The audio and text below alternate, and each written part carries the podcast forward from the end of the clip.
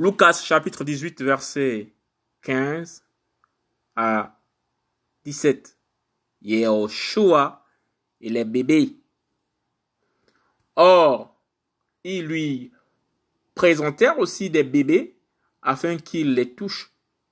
Mais les disciples, voyant cela, les réprimandaient d'une manière tranchante. Mais Yahushua les appela et dit, Laissez venir à moi les enfants, et ne les en empêchez pas, car le royaume d'Élohim est pour ceux qui leur ressemblent. Amen. Je vous le dis, quiconque ne recevra pas comme un enfant le royaume d'Élohim, n'y entrera jamais.